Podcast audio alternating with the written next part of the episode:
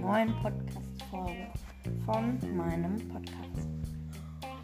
Heute soll es um Super Mario Maker 2 gehen. Ich habe dieses Spiel selber und ähm, wollte euch einen Tipp geben, wenn ihr das noch nicht wisst. Und zwar, wenn ihr mit Mario äh, den Hammer Mario einsammelt, also Mario 3D World sozusagen, ähm, und eine Kiste erstellen wollt, dann müsst ihr auf dem Controller, wenn ihr auch was mitspielt, äh, ähm, Y und den Controller-Stick nach oben tun. Dann kommt eine Kiste.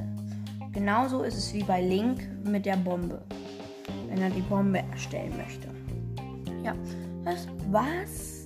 Ähm, nee, das war's eigentlich noch nicht.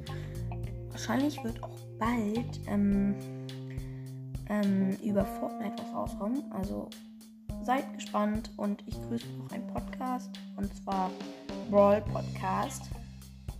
Ja, und das war's dann auch schon. Ciao!